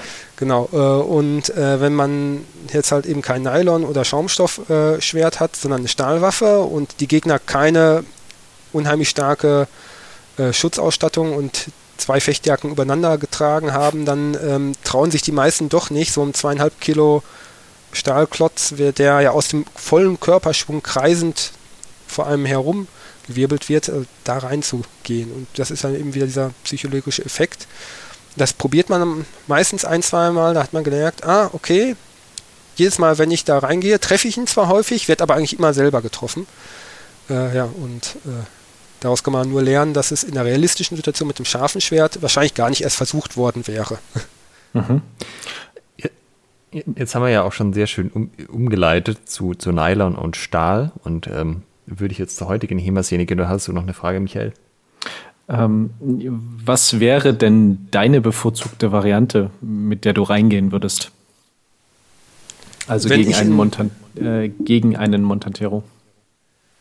Äh, erster Punkt wäre ganz wichtig, such dir eine Waffe mit viel Reichweite. Ne? So eine Armbrust eine, oder so. Bitte? So eine Armbrust oder so. Ja, genau, das ist natürlich ideal. ähm, also das ist äh, was wir echt schon gemerkt haben, ähm, wenn die Leute so Seitschwerter haben, wie sie halt im 16. Jahrhundert noch üblich waren, die so einen Meter lang waren, dann hat man die mit einem Montante äh, ganz gut unter Kontrolle. Aber wenn die anderen so ein Rapier haben, wie sie im 17. Jahrhundert ja schon mal so an die 1,30 lang werden konnten und der in der Mitte hat vielleicht ein Montante, was eher auf der kürzeren Seite ist, äh, wenn der Reichweitenvorteil fehlt, dann wird das deutlich schwieriger. Ja, also deswegen, ich nehme die Waffe auf der Seite der umzingelnden äh, Angreifer. Ich nehme die Waffe mit der größten Reichweite, die ich finden kann. Und ansonsten ist es wichtig, dass die Angreifer ähm, sich taktisch gut absprechen. man kann natürlich versuchen, den äh, Montantero irgendwie abzulenken, äh, dass er sich, dass er doch mal diesen Tunnelbrick entwickelt und sich für eine Sequenz von zwei, drei, vier Hieben äh, gerade meinem Partner widmet, ne, der halt gerade gesagt hat, ich lenke den mal ab durch Schreien und Rumwedeln und dann können die, die gerade im Rücken des Montantero stehen, dem vielleicht in den Rücken fallen. Weil das ist eigentlich so die, die Methode, die sich am besten bewährt hat. Äh, ich gucke, wenn er gerade an mir vorbeigeschwungen ist, vielleicht gerade äh, ein, zwei Schritte in die Gegenrichtung geht, weil er sich einem anderen Gegner äh, äh, widmet und ihm dann halt mit einem langen Stich maximale Reichweite in den Rücken fallen. Das funktioniert häufig ganz gut. Die Methode, die die Grassi beschreibt, ähm, die andere Methode, die Grassi beschreibt, ihm im Ansatz zu blocken, also in dem Moment, wo das wo er zum Hieb zu meiner Richtung hin aufzieht, da zu blocken, da muss man schon sehr, sehr schnell und mutig sein. Äh, äh, das äh, würde ich mich im echten Gefecht wahrscheinlich nicht so trauen. Also Quintessenz ist möglichst lange Waffe und äh, gute Absprache. Genau. Mhm. Wenn er abgelenkt ist, äh, ne, das äh, gerade Anfänger im Sparring neigen oft dazu, dass sie halt zu lange in eine Richtung schauen, zu lange in eine Richtung angreifen und dann für eine Sequenz von drei Hieben oder so ihrer Rückseite halt keine Aufmerksamkeit schenken, dann haben die natürlich die Möglichkeit, zwei, drei Schritte ranzumachen, in Reichweite zu kommen und dem äh, Montantero in den Rücken zu stechen. Jetzt hast du mit Anfänger und Sparring ähm, ja, ähm, den Punkt genannt, auf den Alex gerade schon äh, überleiten wollte. Ja, ja, aber jetzt muss ich auch noch mal was zwischenschieben. Das, was du hier beschreibst, also in meinem Kopf entstehen jetzt hier Bilder von super guten Film-Action-Sequenzen. Das ist ja eine, äh, also genau diese Dramatik, ja, ich einer gegen viele. Wie kann er die steuern, ja? Wie kann er die, äh, der eine versucht ihn abzulenken, ja? Das könnte man ja so gut in allen möglichen Action-Mittelalterfilmen äh, umsetzen, Animes, ja? Das bietet sich ja äh, als dramatisches Element perfekt an und äh, trotzdem sehen wir das nicht. Das ist ja schon ein bisschen schade absolut bin ich voll bei dir. Also ich finde, äh, Montante hat was absolut Cineastisches. Äh, also wenn was dafür geeignet wäre, dann das. Äh, noch stärker wird das bei, beim äh, Godinius Doppelschwert. Ich will da nicht zu äh, viel jetzt vom Thema ablenken, aber im selben Buch von Godinio beschreibt er eben auch Doppelschwert, was technisch sehr, sehr nah mit dem Montante verwandt ist. Äh, und als ich das Kapitel das erste Mal gelesen habe, dachte ich mir, okay, jahrelang erzählen wir den Leuten, Mensch, was ihr in Hollywood-Filmen sieht, ist absoluter Mumpitz. Und dann liest man Godinho und der beschreibt genau das. Nimm zwei Schwerter und wirbel wild im Kreis, während du schreiend Pirouetten drehst. Ne? Äh, sieht halt schon cool aus. Das ist eben auch einer der Gründe, wie ich zugeben muss, ähm, warum ich mich gerade halt für diesen Stil so interessiere. Er sieht einfach ästhetisch aus. Ne? Diese runden, weichen, fließenden Bewegungen, viel im Kreis drehen, Sprungdrehungen. Ne? Äh, also Macht schon was her und auch Zuschauen macht mehr Spaß. Also eigentlich müsste die Turnierszene im äh, Montante, glaube ich, auch sehr publikumswirksam sein. Ja, äh, es hätte ja sogar eine Chance gegeben, die äh, Game of Thrones Szene mit dem Tower of Joy. Da ist ja, also es ist im Buch nicht ganz genau beschrieben, aber es deutet schon vieles darauf hin, dass da die Wachen Dinge bewachen, ne, ein Schlachtschwert haben. Und das haben sie aber leider in der Serie nicht aufgegriffen, obwohl sie sogar noch vorher Leute gesucht hatten, also für die Szene einfach nur als Wache gecastet, äh, die irgendwie Fechterfahrungen hatten. Da hatten sich, glaube ich, auch äh, Leute aus der HEMA-Szene genannt, ist dann leider keiner davon geworden, aber das war das, wo die Leute so einen Hoffnungsschimmer hatten, so, ah, vielleicht nehmen sie tatsächlich jemand, der mit dem Großschwert fechten kann und dann geht da was und dann, ja, war nicht so toll, aber war nächstes Mal, die nächste große Serie kommt bestimmt. Ja, mich, mich haben sie leider nicht gefragt, obwohl ich mal eine Anfrage hatte von einer Pro Filmproduktionsfirma, die äh, was mit Morgensternen, also mit Flegeln, äh, haben wollten. Die hatten es erst beim Stefan Dieke angefragt, der hat dann aber gesagt, hm, Morgenstern, Flegel, Kettenwerfer habe ich keine Ahnung von, aber ich kenne da einen und die an mich weiterverleitet. Äh, aber da ist dann, dann doch nichts draus geworden. Die haben dann einfach gesagt, ach, für die zwei, drei Szenen, wo der Morgenstern eingesetzt wird, äh, kommen wir auch so klar. Äh, schade, sonst hätten wir da vielleicht mal was eingebaut. Der, der, Podcast ist ja auch ein Invest auf Jahre. Ich bin mir sicher, irgendwann ähm, kommen, kommen da Leute aus der deutschen Produktion drauf und sagen, Mensch, dieser Jan, das ist genau der, genau das, was er hier beschreibt, das wollen wir auch haben. Ja, sehr gut, genau das. Genau, aber ich jetzt, da mal äh, meine Preisliste an. Komm in die Shownotes. Ja. Aber jetzt äh, HEMA. Modern, äh, Montante, Spazone, Schlachtschwert, heute. Äh, wie sieht denn das aus in der deutschen Szene? Ich meine, äh, du hast ja dein Möglichstes getan, quer durchs Land zu reisen und überall die Leute mit äh, Mutante anzufixen. Wie ist es denn heute? Gibt's, wie viele Gruppen gibt es, die tatsächlich regelmäßig Schlachtschwert trainieren? Oh, es, es trägt in der Tat äh, seit den letzten ein, zwei Jahren endlich Früchte. Wie viele Gruppen es gibt, weiß ich ehrlich gar nicht, sag gar nicht genau, aber es ist, glaube ich, nur eine Handvoll, also höchstens ein halbes Dutzend, eher weniger. Also die Pfälzer Schwertlöwen machen ja was, der Thorsten Schneier ist ja recht aktiv, äh, der macht es ja regelmäßig. Ähm, die Bielefelder Drei Wunder machen es nach meinem letzten Austausch im Moment nicht mehr. Die haben ihren Schwerpunkt verschoben. Die waren ja auch mal recht aktiv. Mhm. Äh, und äh, seid mir nicht böse für alle die, die ich jetzt vergessen habe. Es gibt, glaube ich, noch so ein, zwei, drei Gruppen. Ähm, manchmal ist es auch so, dass ich festgestellt habe, dass ähm, ähm, Leute, Vereine dann auf ihrer Homepage schreiben, wir machen auch Zweihänder oder Biedenhänder.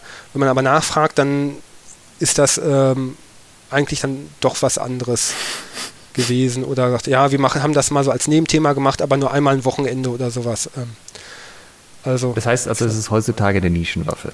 Absolut, vor allem in Deutschland. Mein Eindruck ist, dass es äh, in, ähm, ja, natürlich in Spanien, Italien und Amerika ein bisschen verbreiteter ist.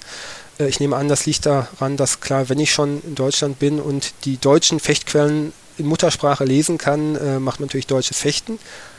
So habe ich ja auch angefangen. Kann daran liegen, dass hier das so ein bisschen unterrepräsentiert ist. Aber es, es kommt so langsam. Ne? Bei den ersten Workshops musste ich den Leuten anfangs überhaupt noch erstmal noch erklären, was ist ein Montante überhaupt. Inzwischen weiß zumindest jeder, wenn ich auf ein HEMA-Event gehe und ich einen Vortrag oder einen Workshop zu Montante gehe, weiß jeder, ah, Montante, weiß ich, ist das und das. Ähm, ich habe tatsächlich jetzt, als ich das äh, gesagt habe, mal meinen HEMA-Zensus aufgemacht und da haben elf Standorte angegeben, sie würden zwei Hände trainieren.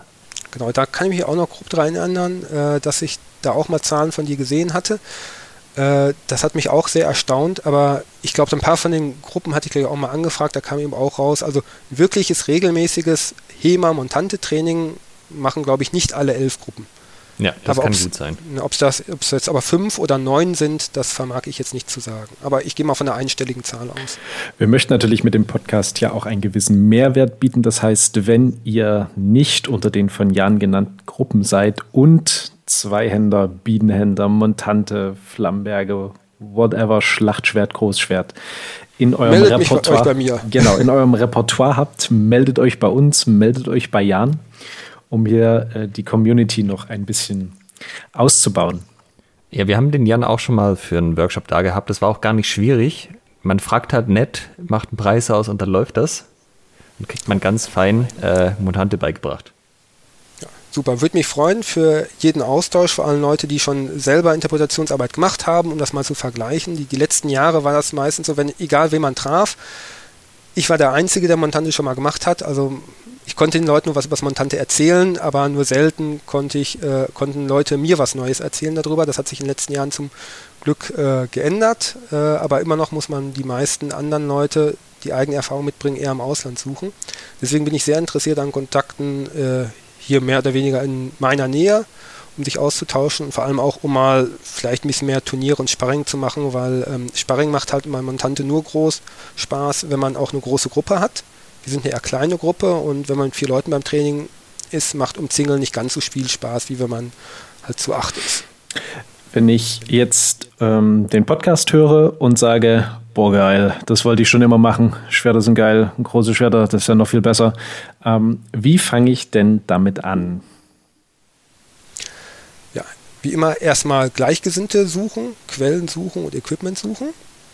Ähm, ja, an Quellen wäre meine Empfehlung Louis Godinho in Kombination mit Louis Barbaran als Quelle. Ich hatte beide schon kurz erwähnt. Louis Barbaran hat die super einsteigerfreundlichen, einfachen Techniken, die aber nur in Stichpunkten beschrieben sind, sodass man ein bisschen so Kontext und allgemeines, ähm, ja, Körpermechanik und so weiter aus dem Godinho ableiten müsste. Deswegen die beiden Quellen in Kombination wären auf Quellenseite mein Tipp zum Anfang. Äh, als Equipment braucht man zum Glück anfangs noch nicht viel Ausrüstung, weil vor allem als Anfänger man ja hauptsächlich erstmal die Reglers trainiert, die man super im Solo-Training machen kann oder auch dieses diesen freie, freies Umzingelungssparring in Anführungsstrichen kann man ja auch noch ohne Kontakt machen, dass man die Partner, Gegner auf Abstand hält und wenn die keine Fechtmasken, keine Jacken haben, ähm, geht das eben auch wirklich ohne Kontakt und Treffer, nur mit dem Augenmerk, wo sind die Leute und lasse ich sie nicht so nah an mich ran. Und da reicht im Grunde auch schon ein Besenstiel, der einem irgendwo von Kehlkopfhöhe bis Scheitelhöhe etwa reicht. Ähm, wenn man dann ein bisschen mehr in das Equipment investieren will, da hängt es natürlich immer vom Budget ab. Ähm, da würde ich drei Stufen empfehlen. Günstigste Stufe äh, sind diese Schaumstoff-Montante äh, die es äh, bei äh, Inmoto im Shop gibt. Der Paul und ich haben die auch so zusammen ein bisschen designt. Da, das haben wir beim Fechtertreffen mal irgendwo gesagt, wo der Paul sagte, ja Mensch, hier Montante, ich, ich kann dir so eins aus Schaumstoff machen von meinem Zulieferer. Und da haben wir uns mal zusammengesetzt und wie, da gibt es jetzt für 69 Euro im Moment durch reduzierte Mehrwertsteuer ist sogar ein bisschen günstiger äh, Montante, die sind 1,70 Meter groß, haben ordentliche Proportionen, wiegen 2050 Gramm ungefähr, sind damit in einem Gewichtsbereich, wo sie schwer genug sind, um ein realistisches Gefühl für die Waffe zu geben, aber so leicht, dass sie beim Impact beim Partner noch nicht gleich ein Schleudertrauma erzeugen und die Polsterung ist echt super. Also sie sind super gut geeignet, vor allem für Anfänger fürs Techniktraining und für Freikampf und Sparring sind es meiner Meinung nach die besten Waffen, die es gibt. Da 70 Euro ist ja auch nicht viel, also genau, im Vergleich eben. zu dem, was wir sonst bezahlen. Also die sind auch ideal, um halt mal, wenn man eine Trainingsgruppe gründet, so einen Vereinsfundus auszustatten, ne, weil die eben nicht teuer sind. Äh, und dass Schaumstoffwaffen sich im Bindungsverhalten komisch verhalten, ist bei Montante ja egal, ich habe ja keine Bindung. Ne. Deswegen der Nachteil, den sie da haben, der kommt bei Montante gar nicht zum Tragen. Ein bisschen teurer, so um die 100 oder knapp über 100 Euro, sind dann diese ähm, Nylon Waster von Black Fencer. Die haben wir bei uns auch in Benutzung. Vor allem dieser Montante Waster V4, glaube ich, ist die aktuelle Version, die sie im Webshop haben. Kostet schon mal eine Ecke mehr. Ich glaube 118 Euro, so ungefähr liegt er da. Der ist auch ganz gut. Äh, hat immer nur das Problem, äh, wenn man so groß ist wie der Alexander, dann ist einem das Ding ein bisschen, äh, bisschen kurz. Die sind ähm, nur 1,58 Meter, glaube ich. Also tatsächlich, ich bin über 1,90 und ich könnte den eigentlich wie ein Schwert verwenden, also wie ein langes ja. Schwert. Ja, eben, genau. Und äh, ich sagte ja, es sollte mindestens bis zum Kehlkopf gehen. Gut ist so Mundwinkel, Nase, Auge oder für Fortgeschrittene auch Scheitel hoch. Äh, und mit 1,58 Meter äh, ist man so bei einem Durchschnitts 1,80 äh, Fechter männlich, äh, so bei Schlüsselbeinhöhe. Äh, bei der Durchschnittsfrau müsste es dann ja wahrscheinlich so gerade eben reichen. Also bei meiner Freundin ist das super, das hat genau die richtige Größe für die. Ja. Man muss ja auch dazu sagen, die äh, Black Fencer Nylons sind ja auch ziemlich unkaputtbar. Also mit den ja. alten Rawlings zum Beispiel haben wir nicht gegen Stahl gefochten, weil die das nicht so gut verkraftet haben. Aber mit dem Nylon-Montante gegen Stahl überhaupt kein Problem. Hast halt ein paar Macken drin, aber das hält das Ding ewig aus. Ja, also beim Techniktraining machen wir das auch zum Teil so. Also die sind wirklich haltbar. Ähm, inzwischen hat, hat Black Fencer ja auch eine etwas längere Version. Da habe ich gerade heute Nachmittag auf äh, meiner Montantero Bonn Facebook-Seite noch ein Review zu gepostet. Ähm, ich habe den so ein bisschen gepimpt äh, und äh, mit einem 3 cm längeren Griff bestellt. Dann ist der 1,71 Meter und hat tolle Proportionen, wiegt 2250 Gramm, also absolut realistisch und für 122 Euro, glaube ich, mit der schöneren Parierstange ist das auch noch eine gute Investition äh, und äh, hat für die meisten Montante-Fechter dann, denke ich mal, auch eine passendere Länge und ein passenderes Gewicht als dieser V4 Waster. Und wenn man natürlich ähm, mehr Geld investieren will, äh, dann sollte es natürlich eine Stahlmontante sein. Ne, das sollte man da eben auch auf die Größe anpassen. Ähm, ich äh, bin sehr gut gefahren immer mit den ähm, Regenier Typ 4 Montante. Das habe ich damals 2012, glaube ich, mit dem äh, Peter Regenier auch äh, zusammen ausgehandelt und so, so mit entwickelt, die Proportionen zumindest. Äh, also die die Maße, die im Webshop äh, stehen beim Peter, sind die, die ich vermessen und ihm zugeschickt hatte. äh, also das äh, geht noch auf meine Kappe. Inzwischen habe ich mit äh, mehr Erfahrung ähm, festgestellt, dass der Griff äh, etwas zu lang ist. Der ist, glaube ich, standardmäßig 53 Zentimeter. Das wäre passend so für zwei Meter große Leute. Äh, deswegen habe ich den bei mir mal ein bisschen gekürzt. also wenn man nicht so groß ist wie du, ähm, ist so ein äh, Regenier Montante Typ 4 oder Spadone Typ 3 äh, eine ziemlich gute Wahl. Ähm, man sollte die Grifflänge allerdings anpassen. Ähm, da gibt es einen Daumenwert, der auch, glaube ich, von Louis Pacheco so um 1600 rum in dem Fechtbuch erwähnt ist. Ähm, der sagt, das Schwert soll ungefähr so groß sein wie ein Mann und äh, er sagt, glaube ich, wie ein Klafter. Das ist die Entsprechung der spanischen Maßeinheit, was aber ungefähr einer Mannshöhe entspricht. Und der Griff ein Viertel davon. Und dieser Daumenwert, Grifflänge, ein Viertel meiner Körperlänge, ist sehr gut und auch sehr wichtig. Ob die Klinge jetzt eine Handbreit oder zwei länger oder kürzer ist, macht nicht so einen großen Unterschied. Aber wenn man sich eine Stahlmontante bestellt, sollte man halt eben gucken, dass äh, wirklich der Griff ungefähr einem Viertel der eigenen Körperlänge entspricht. Und dann ein Tregenie oder halt jetzt Balefire habe ich gute Erfahrungen mitgemacht. Gute das heißt, Quellen. bei dir wäre das wie lange, wenn du sagst 53 cm wäre für dich ein bisschen zu lang? Ja, äh, genau. Mein Viertel meiner Körpergröße ist knapp 46 cm. Und ähm, ich habe jetzt diesen Black Fencer Racer eben auch mit äh, einem längeren Griff bestellt. Der ist jetzt 46,5 cm und der passt super. Hm, okay. Ähm, also ich bin relativ durchschnittlich groß. Ich bin irgendwie so um die 1,83. Das ist, glaube ich, relativ durchschnittlich hier für den mitteleuropäischen Fechter. Deswegen ist das, glaube ich, recht repräsentativ. Bei den von dir genannten Stahlwaffen, wo bewegen wir uns da preislich ungefähr? Ähm, die Regenier sind äh, in einem recht guten Preis-Leistungs-Verhältnis äh, aufgehängt. Die fangen, glaube ich, bei knapp über 400 Euro an, so oder um die 400. Äh, kriegt dafür allerdings halt eben auch knapp zweieinhalb Kilo Stahl ne, und eine Waffe, die so 1,70 ist, um die Ecke rum. Ja, ich meine so irgendwie 360 oder 420 so um die Ecke rum lagen die. Ich habe mir jetzt Anfang des Jahres äh, eins auf Maß machen lassen bei Balefire, was fürs Training mal bewusst äh, die obere Ende der Range abdecken sollte, was so ein Montante messen und wiegen darf. Es sollte also so groß wie ich sein, mit Schuhen und Hut auf, so ungefähr. Äh, ist also sogar irgendwie eine Daumenbreite größer als ich und wiegt 2,9 Kilo. Das hat ohne Versandkosten um die 800 gekostet. Ja, da sind wir schon ein bisschen mehr unterwegs, ja. als die Leute typischerweise für ihre Fechtfeder an einem langen Schwert ausgeben. Das auf jeden Fall. Äh, deswegen äh, ja eben auch die, ähm, die Race da eben als günstige Alternative. Die meisten anderen günstigere Montante oder Schlachtschwerter, wie sie dann oft bezeichnet werden, die ich sonst mal so gesehen habe, taugen aber auch wirklich nicht. Das sind dann halt diese Teile, die nur 1,50 Meter kurz sind, aber dreieinhalb Kilo wiegen. Okay. Ja. Und die ähm, Regler selber sind ja in der Regel Solo-Übungen. Wie, wie würdest du das aufteilen? Also, du hast ja gleich von Anfang an gesagt, sucht euch ähm, Leute, mit denen ihr das zusammen macht. Ist, steht man dann zu dritt nebeneinander, macht, versucht sich die Regler zu erarbeiten? Oder würdest du sagen, nee, das sollte man schon relativ bald irgendwie mal ein bisschen Partnertraining machen, dass man so ein Gefühl dafür kriegt, wofür das eigentlich gut ist?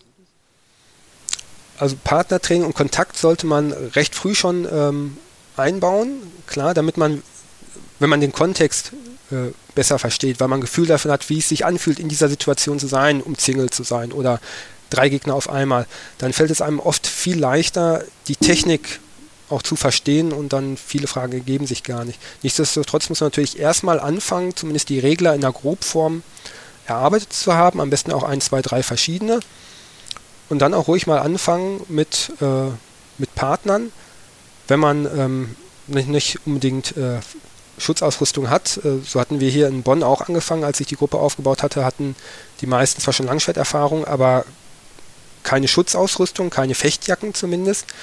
Ähm, da war es schon sehr hilfreich, wenn ich äh, einfach sage, okay, in der Partnerübung stellen sich jetzt mal zwei Leute oder drei Leute dahin und ihr seid nur so symbolische Ziele.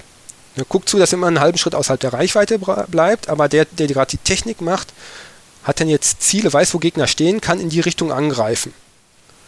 Ja, damit man zumindest ja Ziel hat. Das hilft äh, erfahrungsgemäß äh, den meisten schon eine ganze Menge.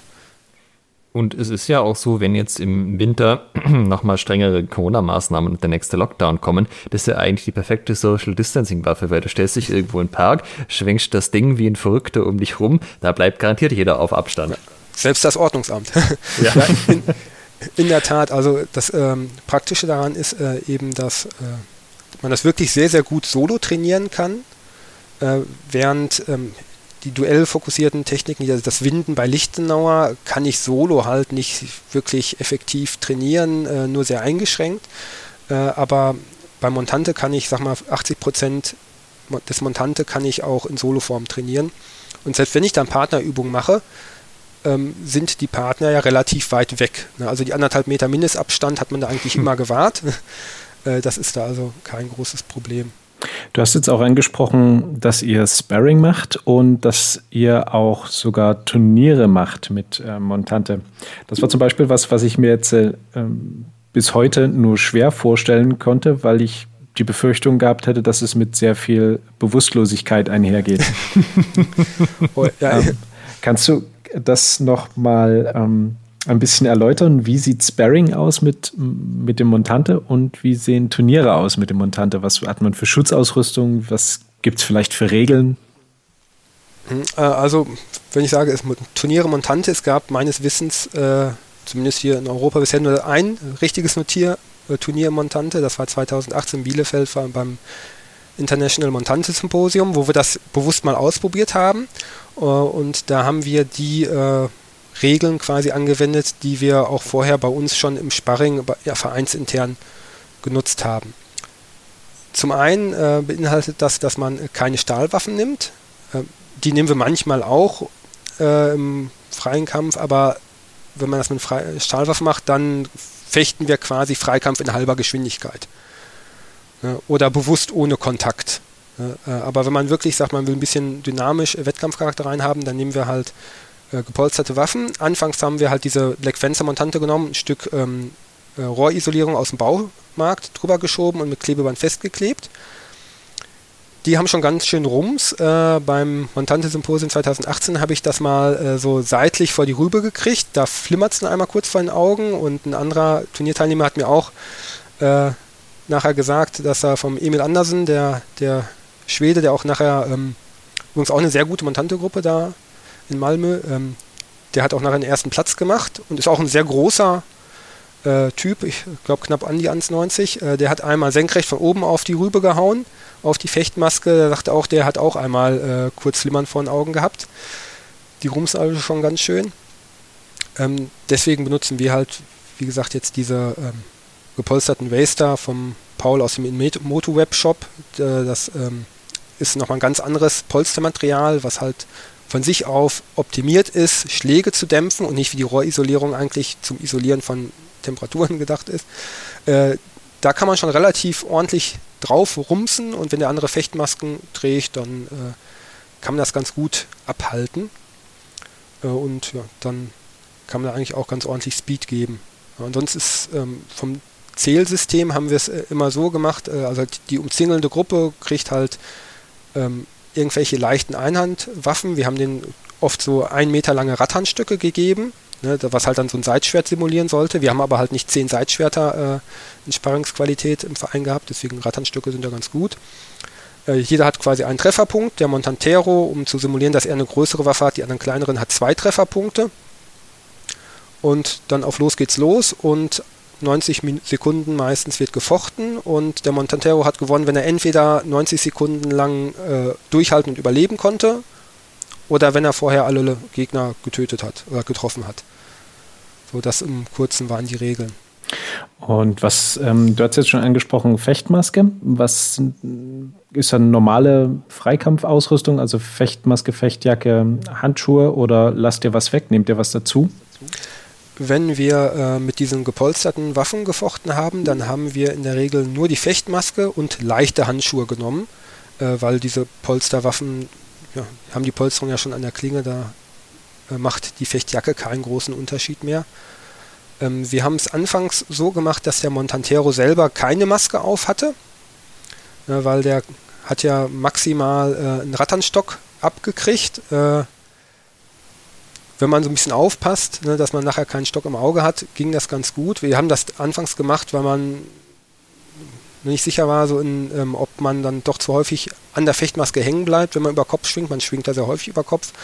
Äh, aber mit noch ein bisschen Gewöhnen ähm, sind wir inzwischen dazu übergegangen, dass der Montantero selber auch eine Fechtmaske äh, trägt. Äh, so müssen sich dann die umzingelnden Angreifer nicht so sehr zurückhalten und können ihm auch den Ratternstock mal über die Rübe ziehen. Äh, also Sprich Fechtmaske und leichte Handschuhe reichen da eigentlich schon aus, wenn man gepolsterte Waffen hat. Mhm.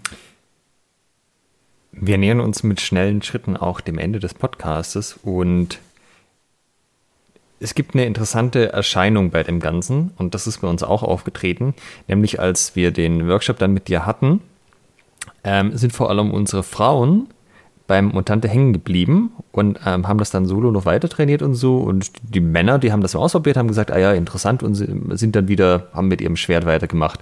Und du meintest im Vorgespräch, dass deine Schwester mal meinte, die auch äh, Montante trainiert, ja, also Yoga und Montante, das sind ja so die typischen Frauensportarten. ja, genau so ungefähr. Ja, also meine Schwester in der Tat äh, hat mit Kampfsport nichts am Hut und ich hatte ihr auch schon mal gezeigt, was so Lichtenauer Fechten ist und so fand sie alles voll uninteressant. Ähm, sie machte halt Yoga aber das mit dem Montante, als das mal gesehen hat, dann fand sie das doch interessant. Und bei der Trainingsgruppe, die ich in Kassel knapp drei Jahre lang geleitet habe, da hatten wir auch einen Frauenanteil von, ich glaube, knapp 50 Prozent war es. Hier in Bonn ist es jetzt nicht mehr ganz so viel, aber in, in Kassel, stimmt, da war das auch so. Ja, keine Ahnung, woran das liegt. Ich vermute mal, dass diese ja, das, was mich auch so besonders an der ganzen Kunst fasziniert, dass das so runde, fließende, sehr ästhetische Bewegungen sind. Ne, viel kreisen und die Waffe flüssig laufen lassen. Das hat halt ja, einen hohen Ästhetikfaktor. Deswegen mag ich es auch so. Vielleicht kommt es deswegen so an. Keine Ahnung. Aber ich finde es gut. Ja, wir hatten ja schon ein paar Mal das Thema, dass manche Vereine sich ja mehr Frauen wünschen würden. Vielleicht ist das ja auch der Weg, einfach mal einen Mutantekurs anbieten, ja. entsprechend gezielt Frauen ansprechen und dann gucken, was passiert. Der Schlüssel zum Erfolg mit Montante zur Frauenquote. Und ähm, du hast auch noch was Interessantes erwähnt, was jetzt irgendwie, äh, wo wir keine gute Überleitung gefunden hatten. Und zwar, kannst du noch mal erklären, was äh, Spadone denn übersetzt bedeutet? Ach so, genau. Das, das war auch eine interessante Sache. Da hat der, der Nicolo von The Spadone Project als Italiener mich mal darauf hingewiesen, dass sofort Spadone im Italienischen wohl auch so viel wie Kastrat bedeutet. Nun gibt es noch eine andere interessante äh, ja, Schnittmenge. Das spanische und portugiesische Wort. Entschuldigung. das Wortspiel war unbeabsichtigt, bitte ich anzumerken. Das spanisch-portugiesische Wort Montante bedeutet im Italienischen den Unterhieb. Also in italienischen Fechtbüchern, ne, wer Marosso oder so trainiert, der kennt das. Der Montante ist der Unterhieb, ein eine steiler Unterhieb, der typischerweise eben auch Oberschenkelinnenseite oder halt ne, typischerweise auch am Gemächt hängen bleibt. so, und dann haben wir also Spadone als äh, wörtliche Übersetzung ähm, des äh, Kastraten und Montante das italienische Schwert Montante, mit dem typischerweise, äh, mit dem die Italiener Unterheue äh, bezeichnen und interessanterweise gerade in den frühen Quellen, Pietro Monte und auch Figueredo und auch Louis Barbaran, da ist der Unterhau, ist der Grundhau von allen. Ne, das äh, beschreiben auch manche, äh, dass ähm, der Kern der, des Montante-Fechtens liegt im Unterhau äh, und das sind äh, in einigen Quellen ist das der erste Hieb, der beigebracht wird. Also auch der Unterhau, der im italienischen Form Montante hat, ähm, äh, ist besonders typisch für dieses frühe äh, Montante und Spadone Fechten. Und wenn man nun weiß, dass vermutlich der Ursprung dieses, der Großschwerte an sich äh, irgendwo in den Norditalien Kriegen zu finden ist, wo ja ähm, so um 1500 international angeworbene Söldnerheere aus Deutschland, Spanien, Italien und Frankreich kreuz und quer sich gegenseitig verhauen haben und nun man nicht viel Fantasie braucht, um zu vermuten, dass äh, Söldner einen eher derben Humor haben, war die Herleitung schon, dass das vielleicht das, äh, das Wort oder die Waffe Montante ihren Ursprung hat, weil man halt mit Montante, mit Unterheuen, ich mit dem Montante jemanden zum Spadone mache. Also, Was ja auch interessant ist, weil ja bei Lichternauer der Unterhau so quasi keine Rolle spielt. Und im Montante ja. ist das so ein zentrales Element. Ja. Nicht in allen Quellen, vor allem in den frühen Quellen, wo auch die Waffen äh, unterstellt jetzt ja noch ein bisschen kürzer waren, interessanterweise tauchen im Louis Gudinio Manuskript exakt null Unterheuer auf, kein einziger. Ah, okay. Aber Figuredo zum Beispiel hat ganz viele davon. Er beginnt damit, ne? Barbara und Monte auch. Das anonyme 1563er Manuskript hat auch keinen einzigen Unterhau. Also da kann man vielleicht zwei Strömungen im Montante äh, identifizieren, aber dazu ist die Quellenlage leider noch nicht dicht genug. Auf jeden Fall scheint es so zu sein, dass ähm, man nicht die größte Angst haben musste, von einem Montante enthauptet zu werden, sondern dass man da ähm, eher andere Körperregionen schützen sollte. Ja, durch ein Montante zum Spadone wurde. Da sind wir wieder bei der Psychologie, ja. So, mein Kopf hinhalten, das bin ich gewohnt, aber dann Schritt voraus reinspringen vielleicht auch nicht. Äh, da fällt mir gerade noch eine Frage ein, die wollte ich eigentlich bei dem ganzen Historiending bringen, weil das ja auch so ein, ähm, ich nenne es mal in Anführungszeichen, so, so ein Mythos ist, der immer rumgeht. Äh, das Ganze mit Pikenhaufen, da gibt es die Doppelsöldner, die Doppelsöldner haben Montante und die sind dafür da, um mit ihren Montantes oder ihren Schachtschwertern die Piken der Gegner abzuhauen. Ähm, das funktioniert so nicht, oder?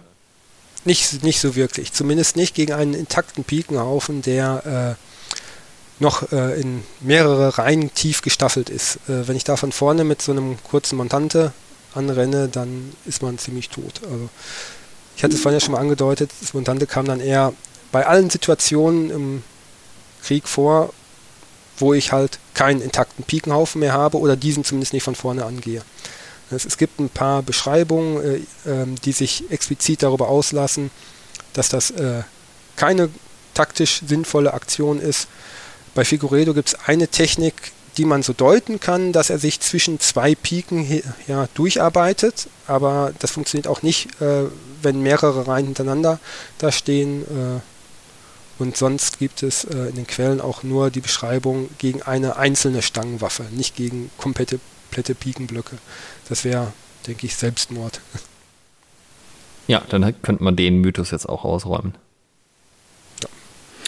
Ja. Äh, das, das Schlusswort gehört, äh, wenn wir Gäste haben, immer dem Gast.